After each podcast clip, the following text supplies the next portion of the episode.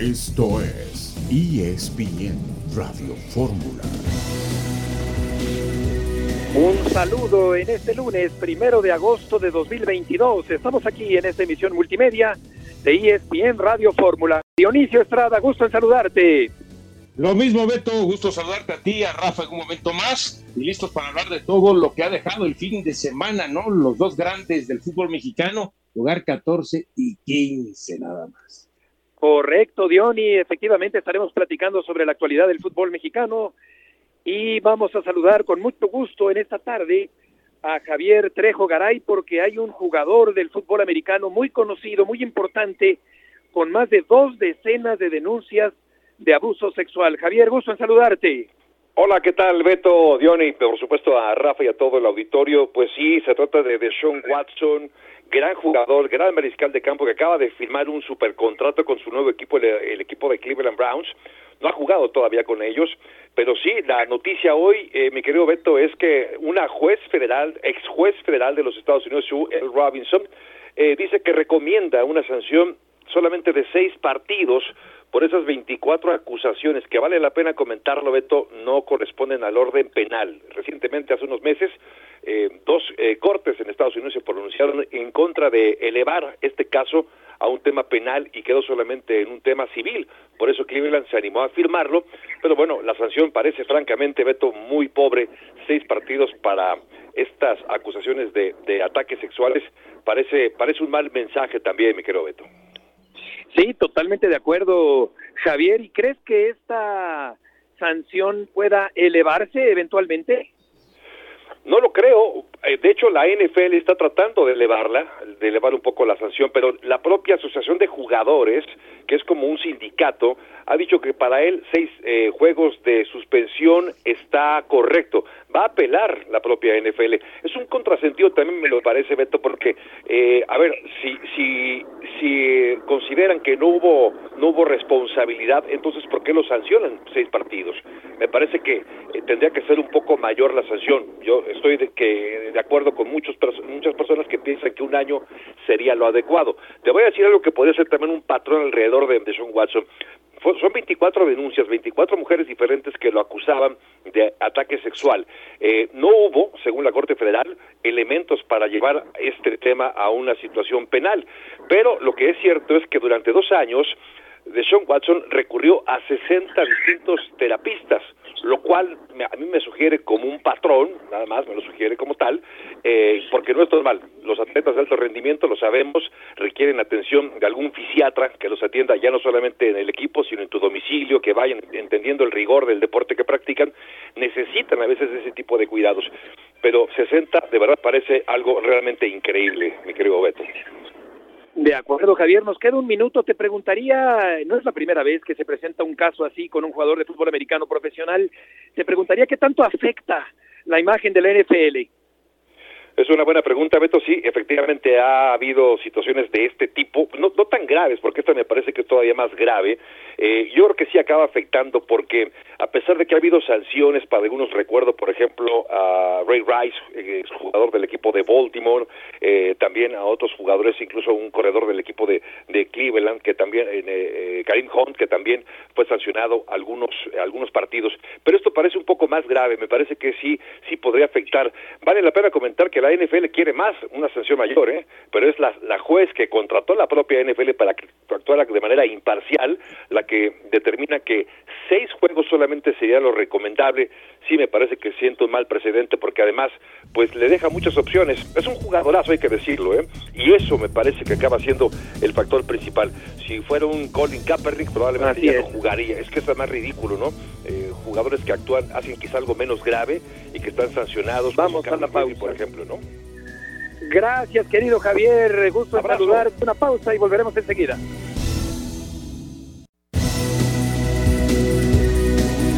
De regreso en esta tarde, comenzando la semana y el mes en la emisión multimedia de ESPN Radio Fórmula.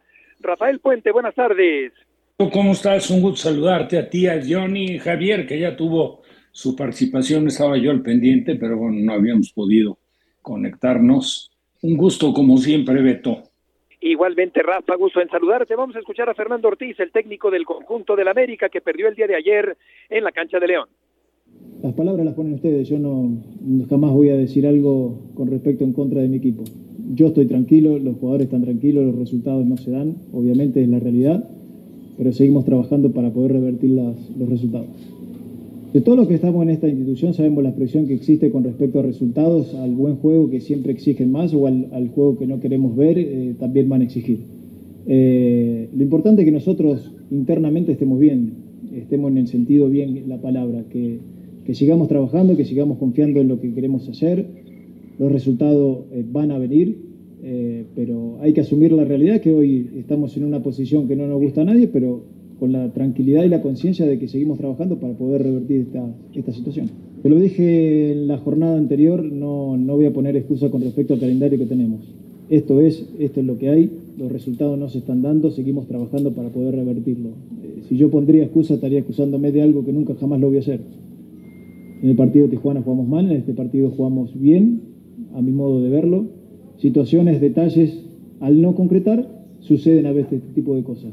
Eh, yo estoy tranquilo con el trabajo que hago a diario, el resultado no se ve, pero eh, no voy a buscar excusa que si jugamos a partido amistoso y los viajes, no, nos preparamos desde el primer momento.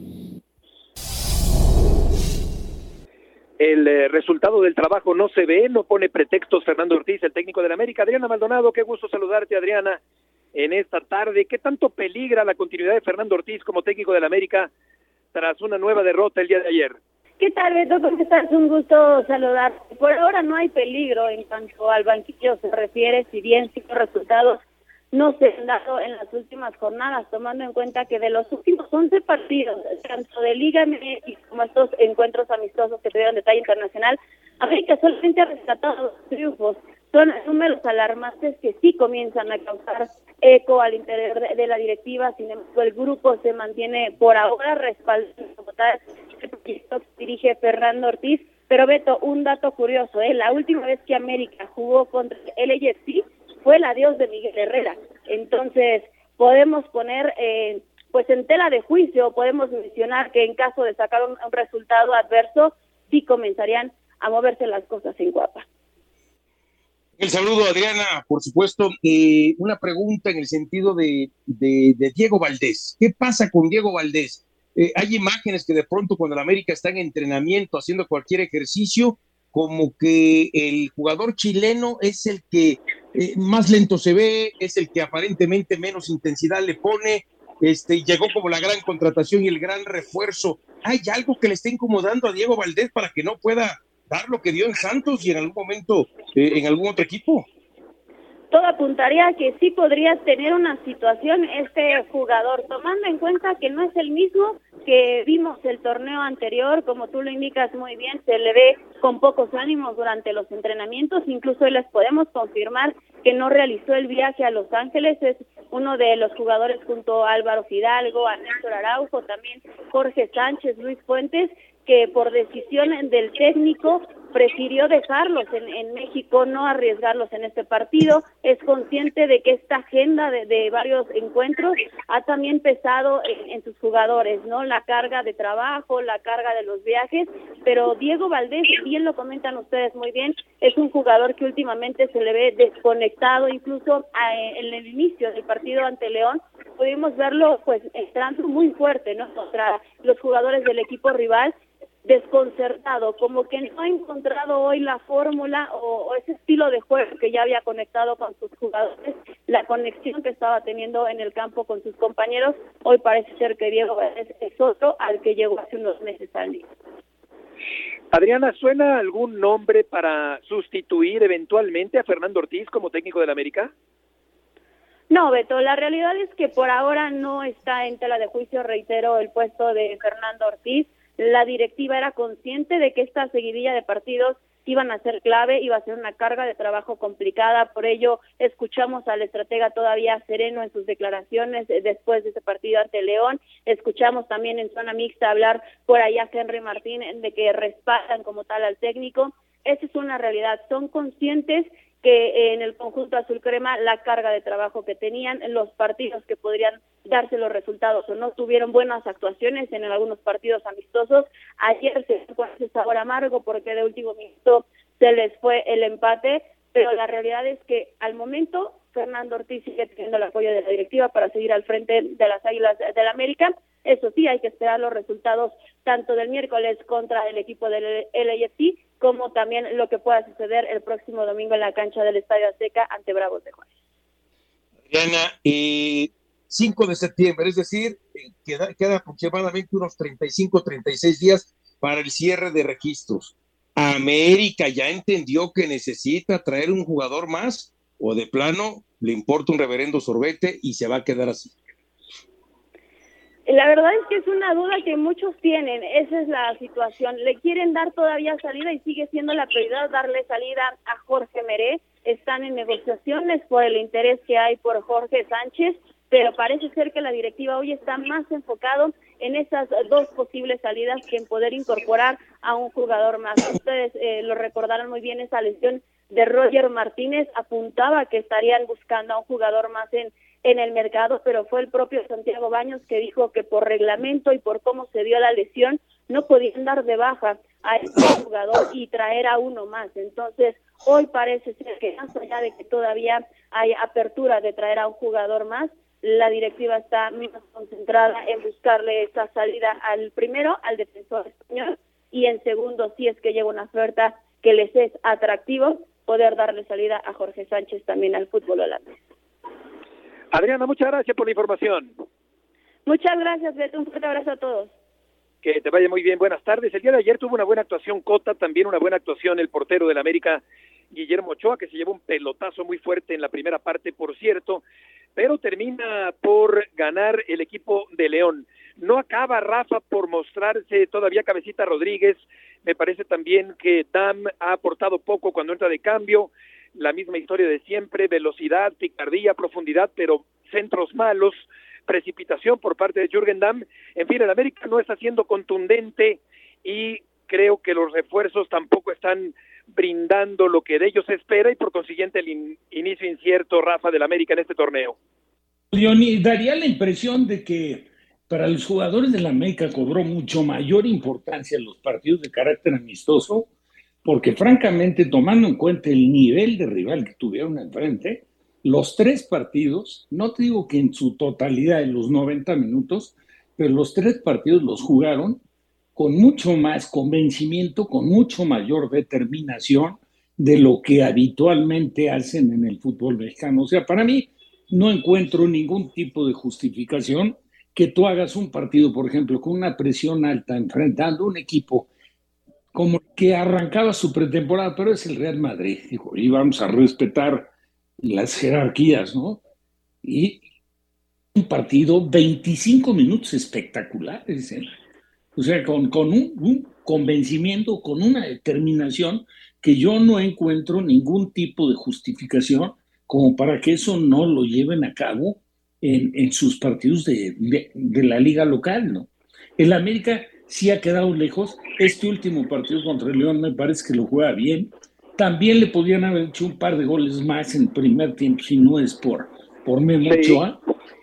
También intervino de manera importante Cota en el segundo, no con la exigencia de las atajadas que tuvo Ochoa, pero bueno, Cota siempre en, en, en lo que es ¿no? un portero sobrio, serio, efectivo, confiable, y la verdad es que bueno, terminaron venciéndolo agónicamente, porque tuvo la capacidad de reacción en América. El partido jugó en Tijuana, digo, que haga a lo largo casi de 90 minutos un disparo gol, un equipo con el potencial que tiene América, yo no le encuentro ninguna justificación de ninguna especie. ¿eh? O sea, para mí, los partidos que jugó fuera, como quiera que sea, rotaron demasiado el plantel, entonces tuvieron actividad varios jugadores, no tienen ningún tipo de justificación el decir Está que bien. no, que el calendario que se ha complicado muchísimo. Yo creo que, que los jugadores no han terminado de, de, asimilar y de entender el compromiso que conlleva realmente estar jugando con América. Exactamente, sí, el América no funciona, Johnny, en este inicio de torneo. Eh, y por otra parte, me gustó la frialdad, la concentración de Mena, eh, que pide el balón para ejecutar el penalti, que me parece que está bien marcado. Di Giorgio también quería cobrarlo, pero Mena en el minuto 104 de este partido termina por darle la victoria trepidante al equipo de León. No, y un León Beto que también hay que decirlo, elevó su rendimiento, ¿no? Porque ha estado dubitativo también en este arranque de torneo. Partido bueno, otro partido malo, un partido bueno, otra vez malo. Ayer yo creo que termina dando un buen partido legal. Le saca el encuentro al América con un hombre menos. Si es cierto, la expulsión de Rodríguez viene al 87. Ahora, lo de Cáceres es impresentable. Tú no puedes ir a, a tratar de cabecear un balón cuando el balón pues ni siquiera rebasa tu cintura. Y entonces ahí se viene el error después de cometer el, penal. Creo que eh, eh, la manera en que termina yendo hacia el balón eh, Cáceres es la equivocada, es errónea, y eso termina en una cuestión técnico, técnica, por así decirlo, y termina costando. Ahora, del América, y ayer también vuelve a rotar, ¿no? O sea, vemos que es Fidalgo con Aquino y después este, termina entrando justamente adelante cuando con Henry Martín y entonces este, no termina de definir tampoco, atrás, ayer arranca con Lara, o sea, muchas rotaciones y eso le termina costando. Volveremos enseguida en ESPN Radio Fórmula.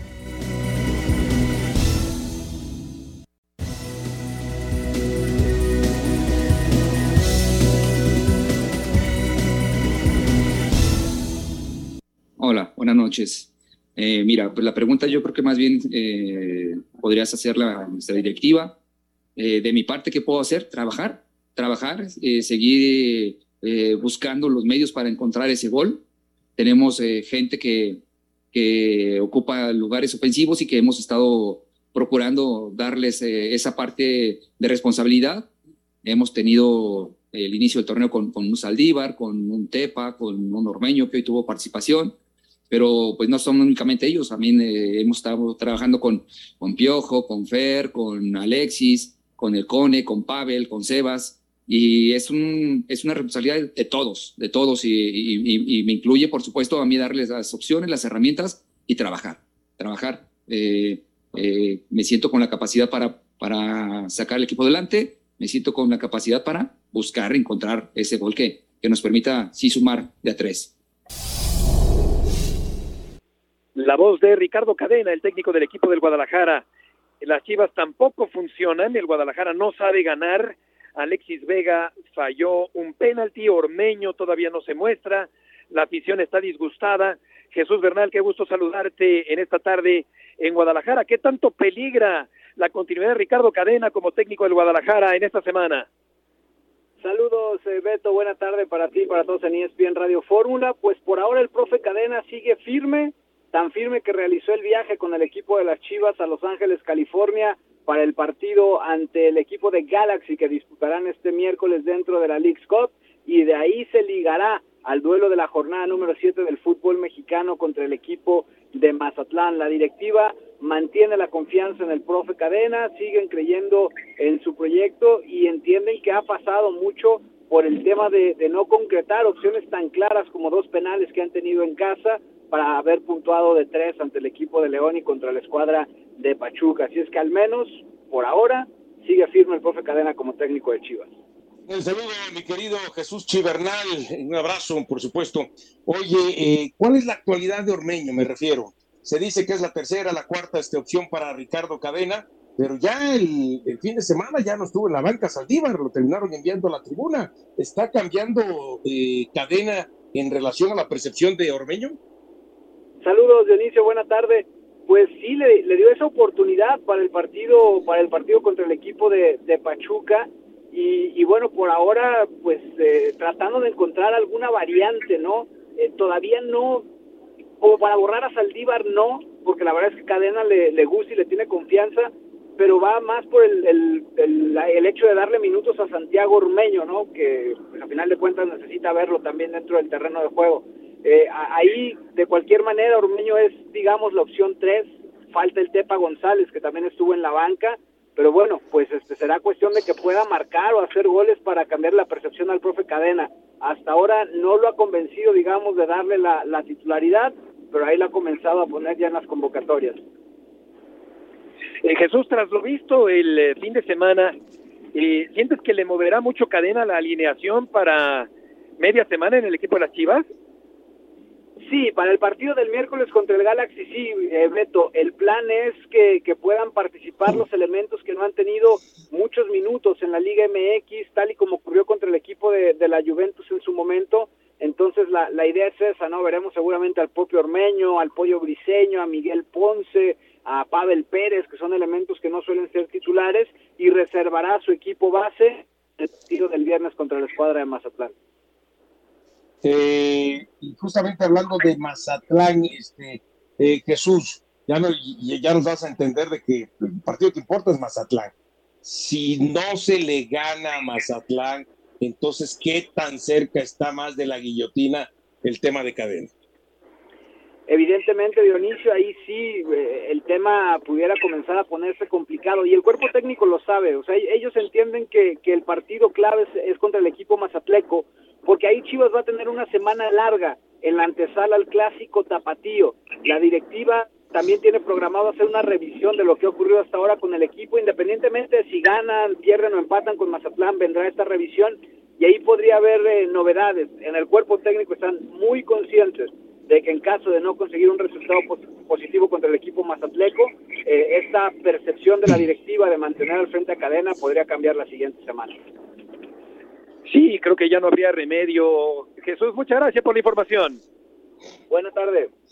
Buenas tardes. Aparte, Rafa, del penal fallado por Alexis Vega, que por lo general es muy certero, soy un buen cobrador de penales, buen disparador de media distancia y de larga distancia también, pero hay una mano clarísima de Briseño también, que me parece que los ineptos del VAR no se la hicieron notar al árbitro del partido. Primero Briseño hacía la señal de la cruz, eh, asegurándole al árbitro que había una mano y efectivamente la había en el penalti que falla Vega, pero luego el propio Briseño, el pollo Briseño, también comete una mano que para mi gusto es clara y no se sancionó de manera increíble y vergonzosa en este partido.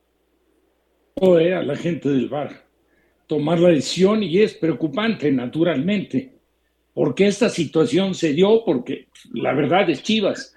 No quiero decir que sea con el afán de favorecer a Chivas, pero lo he dicho siempre, para mí los arbitrajes y ahora la participación de la gente del bar, si enfrente tienen principalmente dos playeras para tomar decisiones o para pitar como centrales, pues los más, los, a lo mejor en el fondo ilusionan pintarles, pero donde más se presionan es con esos dos equipos. Y en esta oportunidad sí dejaron de pitarle un penal que agravaría mucho más todavía la situación de cadena, ¿no? Pues lo de cadena es la falta de gol, son empates, entiéndeme, este es una derrota, los demás son empates, pero pero bueno, yo, yo creo que, por ejemplo, lo que se comentaba ante la pregunta de, de Diony, de, de, qué tan, tan convencido estaba eh, Cadena, a lo mejor, de la contratación de Ormeño, a mí me parecería increíble que, que la participación, en este caso de Ricardo Peláez, no tenga la suficiente apertura tan clara como para ponerse de acuerdo y decir, o que el, el técnico sí lo vea como una solución inmediata.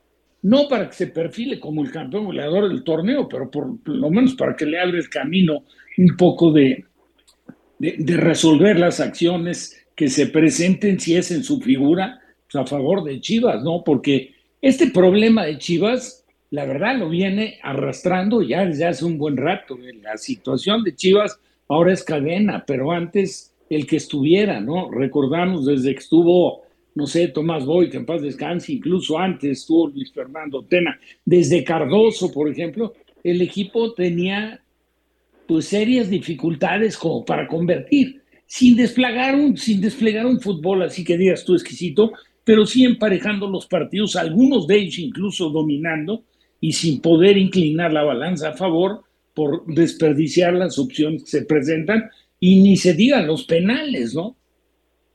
Sí, claro, efectivamente. Y el Guadalajara no es ni remotamente o no tiene ni remotamente uno de los mejores planteles actualmente en el fútbol mexicano. Lo del Bar es eh, realmente eh, eh, de risa porque también ayer dio ni una mano clara del Palermo Ortiz en la cancha universitaria, pero el VAR no se entera, bueno, el árbitro no se entera por lo general, y los del VAR que tienen muchas opciones para enterarse con varios monitores tampoco se enteran y esto sigue siendo un desastre auténticamente el mal uso de una buena herramienta en el fútbol mexicano. Esto en tanto el Guadalajara sigue sin levantar Dioni en esta campaña.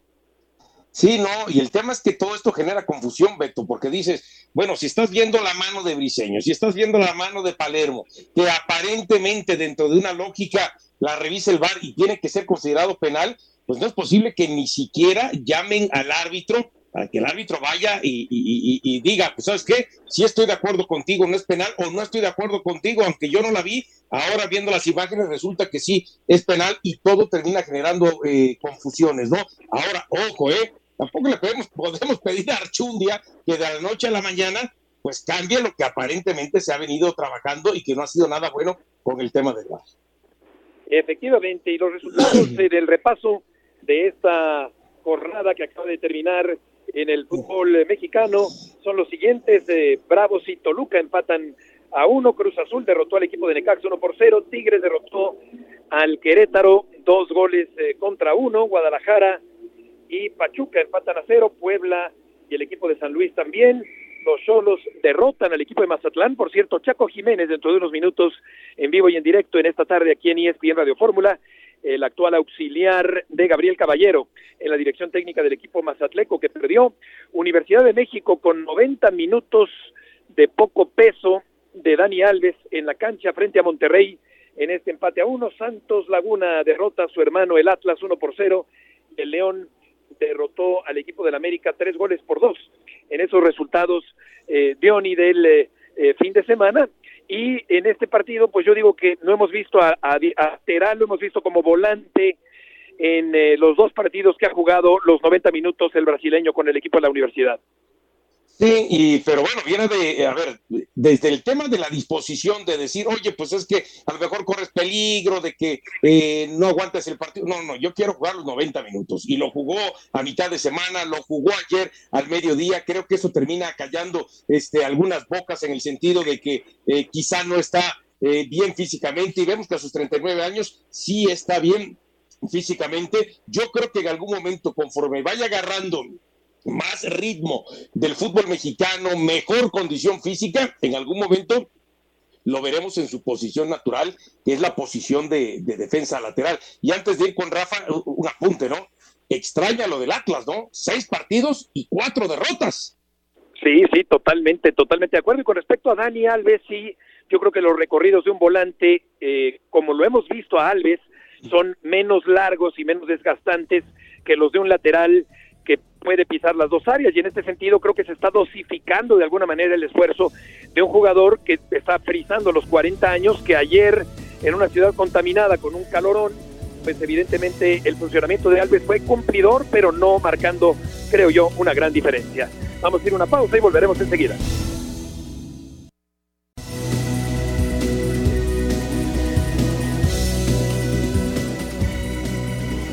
Estamos de regreso en esta tarde en la emisión multimedia de ESPN Radio Fórmula para los goteros informativos.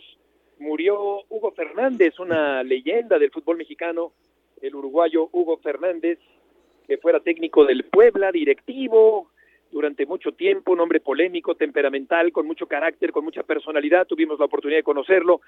Rafa seguramente también, Dionisio también. Durante muchos años, Hugo Fernández en el fútbol mexicano. Ahora comentamos acerca de Hugo Fernández. También hay que mencionar que Ramiro Funes Mori se reportará mañana más tardar para cerrar su contrato con el equipo del Cruz Azul, el hermano de Rogelio Funes Mori. El presidente López Obrador pide investigar finanzas y presunta corrupción en el fútbol mexicano. Este es un tema al que estaremos dándole seguimiento en los próximos días. Inglaterra, campeona de la Eurocopa, derrota en casa y en tiempo extra a Alemania 2 a 1. El Paris Saint-Germain ganó la Supercopa francesa derrotando 4 a 0 al Nantes.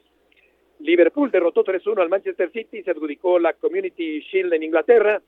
El PSB venció 5-3 al Ajax para ganar la Supercopa. Edson Álvarez jugó los 90 minutos. Eric Gutiérrez jugó 17 minutos. Cristiano de Old Trafford antes de acabar el amistoso del Manchester United. El Barcelona abre la puerta de la salida a Frankie de Jong y pues eh, esta nota triste, Rafa, nos hace recordar a Hugo Fernández, seguramente lo enfrentaste en los años 70 en el fútbol mexicano. Claro, tuve la oportunidad de defensa central Eh, ¿Sabes qué hizo? Eh, bueno, en algún momento, ¿te acuerdas? Sí, apostó Puebla por algunos defensores y defensores Confianza también. Es Tino, que venía de San Lorenzo de Almagro, de Almagro, pero sí Fuentes, ¿te acuerdas? Sí, cómo no, lo, lo, recordamos. Un hombre recio en la defensa, Rafa. Este, este, hombre de un temperamento fuerte, efectivamente fue director técnico, y tristemente no podemos dejar de recordar ese momento que fue, pues la verdad, extraño, lamentable, cuando un día ante las cámaras de televisión se bajó los pantalones para ver cómo había quedado golpeado de la gente que él públicamente denunció que había sido mandada por Emilio Maurer, que fue prácticamente ahí en el Estadio Cuauhtémoc, donde recibió y, bueno, pues, se presentó a ser de alguna forma, digo, no, no quiero decir que ante tribunales, pero sí hizo la denuncia pública que, trascendió de alguna forma bastante, ¿no? Porque pues, era totalmente ilógico.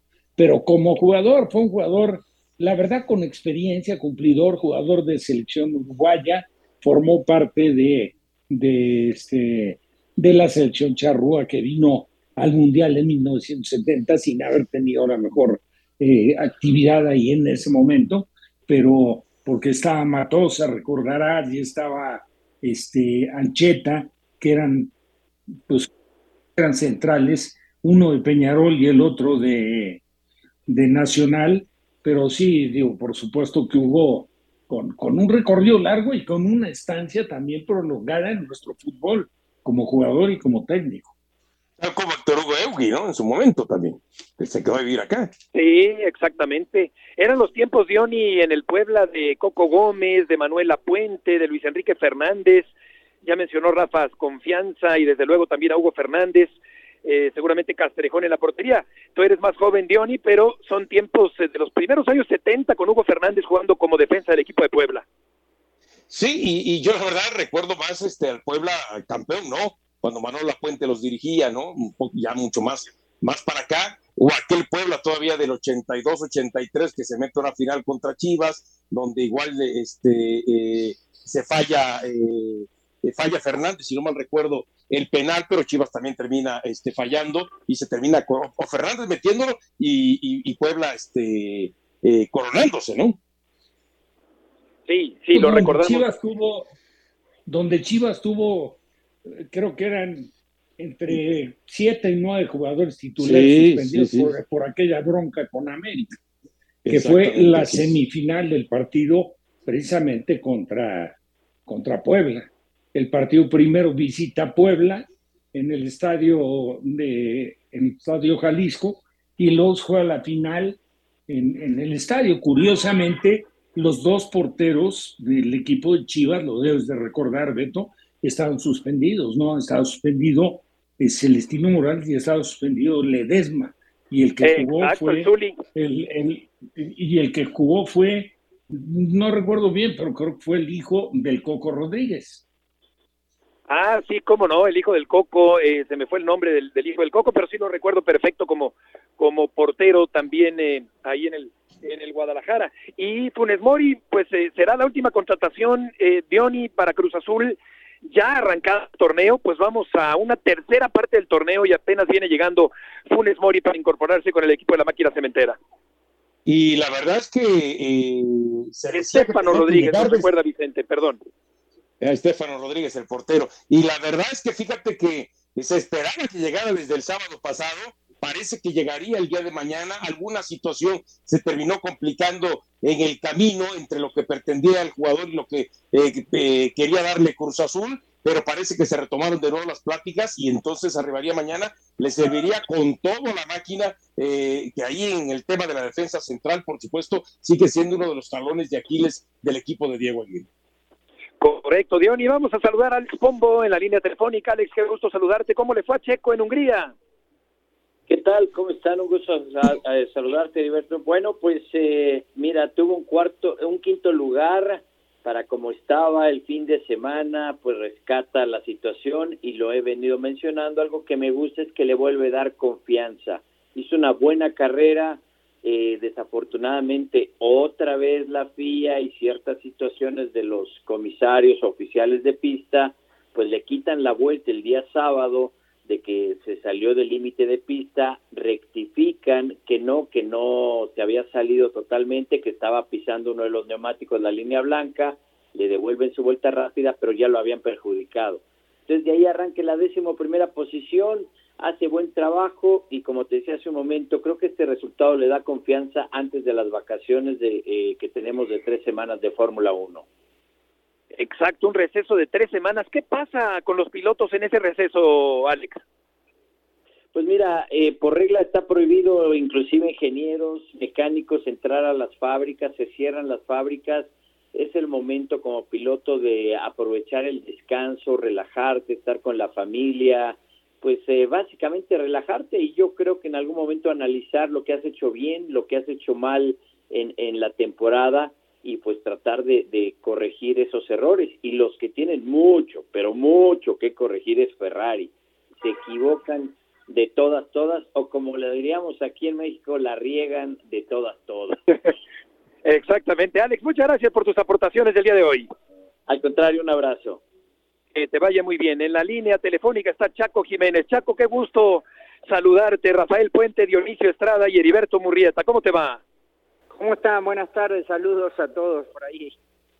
Con mucho gusto de saludarte, Chaco, en esta tarde. La Liga de Holanda, eh, eh, ¿cuáles son las, las, características favorables de esta liga para que tu hijo pueda desarrollarse en su primera incursión europea? Mira, eh, Heriberto, la verdad que, bueno, evaluando eh, primero la liga, segundo lo, los jugadores que fueron a, los mexicanos que fueron a Holanda, Tercero, la característica de formación que tienen, eh, la formación, creo que, que, los procesos, creo que Santi en, en, particular está en un momento donde puede crecer mucho más como, como futbolista, dar ese siguiente paso a, a, a hacer eh, o a mejorar esa calidad, tanto técnica, táctica, eh, colectiva, individual. Y la verdad que, que, la, la, característica más que nada es el, el los campos de juego son diferentes, son más rápidos, eh, el físico, el físico quizás de los defensores también, la dinámica de, del fútbol también, eh, yo creo que es un poco más más, más rápido, creo que es, es, no digo que sea más dinámico, porque México es un fútbol muy dinámico también, pero creo que eh, se salta mucho las líneas y la característica de, de Santiago es esa, eh, en, en particular el, el, el Feyenoord tiene tiene volante de muy buen pie, tienen jugadores extremos muy muy picantes y, y bueno, eso por ahí le puede facilitar un poco más el, el, el adaptación más rápido, eh, pero bueno, sabemos de que es un, un, un, un fútbol de elite y, y que la verdad que en todos los sentidos vemos muy productivo su llegada a Holanda. Desde luego, conocemos muy bien, Chaco, las virtudes, las cualidades que tiene Santi, pero te preguntaría ¿en qué aspecto particularmente consideras que debe mejorar para consolidarse en el fútbol europeo? Tiene que entender el juego. Creo que a su corta edad, por ahí, todavía hace cosas de, de, joven, que eso también a veces es muy productivo y otras veces no. Creo, creo, creo que en la característica de, de, su puesto en particular, creo que tienen que entender un poquito que muchas veces no se tienen que salir de la zona, eh, que, que no tiene que desesperarse al, al no tener participación o a no tocar balones y creo que en el último torneo prácticamente acá con, con en la última etapa de Cruz Azul lo estaba haciendo y lo estaba haciendo muy bien porque creo que eso le dio la libertad, creo que influyó mucho el técnico eh, Aguirre. Y, la realidad es que él lo hizo bien y natural, también sabemos de que un centro delantero vive el gol, si bien ha participado y participa muy bien saliéndose de su zona, pero si un 9 no tiene gol es muy difícil. Entonces le aportó ese, ese granito, lo escuché en una entrevista y muchas veces hablo con él también, de que, que tiene que mejorar, tiene que mejorar en esa parte individual, eh, de quedarse en el área, de, de, de trabajar eh, después de los entrenamientos, lo que, lo que puede lo que puede mejorar, tanto en el apoyo de espalda, en, aguantar el balón, en, tomar impulso también para, para afiliar de, de, una, de una forma adecuada, el, el, saber cuándo tiene que picar al, al, primer palo, cuándo se tiene que ir al segundo o cuándo tiene que esperarla por detrás. son cosas que, que normalmente en un joven, obviamente que, que le van sucediendo en el, en el transcurso de, de su carrera, eh, y tiene mucho que mucho camino por, por recorrer y tiene muchas cosas o áreas de oportunidades que tiene que mejorar y, y creo que en ese sentido Santiago lo ha tomado muy bien y, y lo hemos hablado de, de esta parte. Y después bueno obviamente tiene calidad tiene porque para llegar a primera división y competir como como real realmente lo hizo y en una institución como es Cruz Azul que es muy fuerte eh, de las mejores en México si no digo la mejor eh, la verdad que, que lo, lo, hizo lo hizo bien y, y bueno, tiene que pulir otras cosas que con el tiempo lo va, lo va a hacer.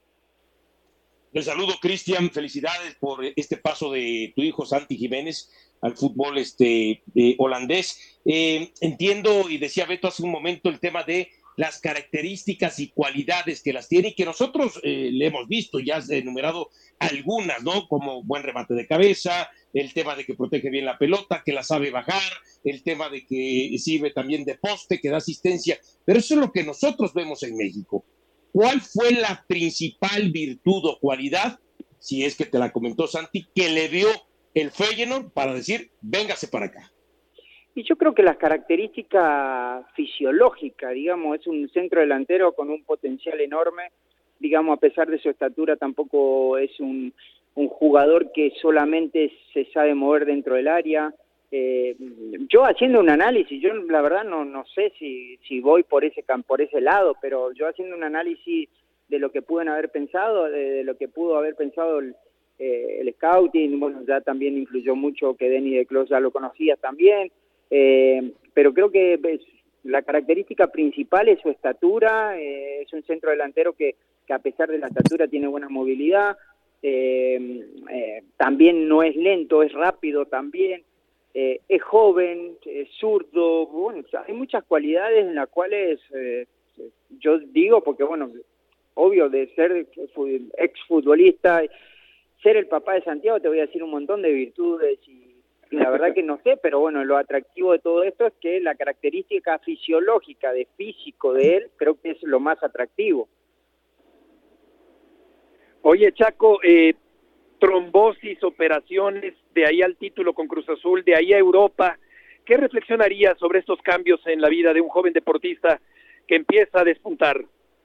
No, la reflexión es que la vida es una sola y hay que vivirla, Heriberto. La verdad que, que lo hemos hablado lo hablamos constantemente con Santiago, con la familia, que muchas veces nos hacemos muchos problemas por muchas cosas que sí, sí a veces influyen por el día a día, porque no, no te tiene bien cuando, por ejemplo, en el caso particular de Santiago o en el mío, que las cosas no se dan y, y que los resultados no llegan y que hay una presión de resultado y que estás... Y hay un montón de situaciones que obviamente que la viví intensamente y en el día a día te hace te hace por ahí presionarte de más, pero después también es cierto de que también hay una vida, también sabemos de que mm, más allá de, todos los compromisos o presiones que uno tenga que vivir, eh, hay que disfrutarla, hay que disfrutarla y, y, saber de que, que, que, cada momento es especial y, y, lo hemos hablado en este caso particular con Santiago, hay en, en el caso particular de, de decir... Eh, sos un futbolista y, y entender también que mucho hago mucho énfasis con, es, con esto, que no, no siempre vas a ganar. Y creo que van a ser mucho más las, las veces que vas a perder que las que vas a ganar.